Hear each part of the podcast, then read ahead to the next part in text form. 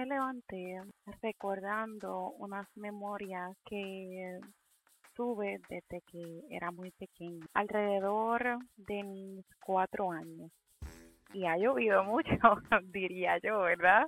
Eh, desde ese tiempo. Y estaba pensando sobre las experiencias y memorias que tengo sobre esa época, porque esas experiencias, sin saberlo, han formado una gran zapata, ¿verdad? O un gran, han sido la base para quien soy yo hoy en adulta. Y estas memorias incluyen a los seres humanos, a la naturaleza y los animales.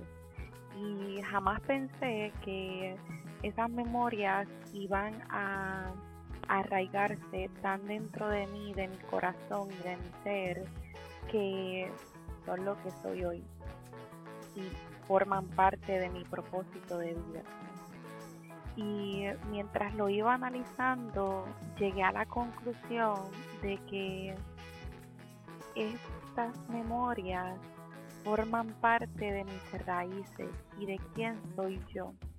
Y a eso deseo invitarte, a que no olvides de dónde vienes, a embrace, a desarrollar y fortalecer esas experiencias únicas y memorias que son parte de ti y están en tu corazón y agradecer por esas raíces tuyas que este tiempo.